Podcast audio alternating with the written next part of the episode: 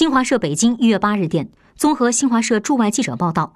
乌克兰国际航空公司八号就该公司一架客机在伊朗坠机举行新闻发布会表示该航班机组人员富有经验基本排除操作失误导致客机坠毁的可能。另外据报道乌克兰总理贡恰鲁克当天表示乌克兰将自九号起暂停所有途经伊朗空域的航班。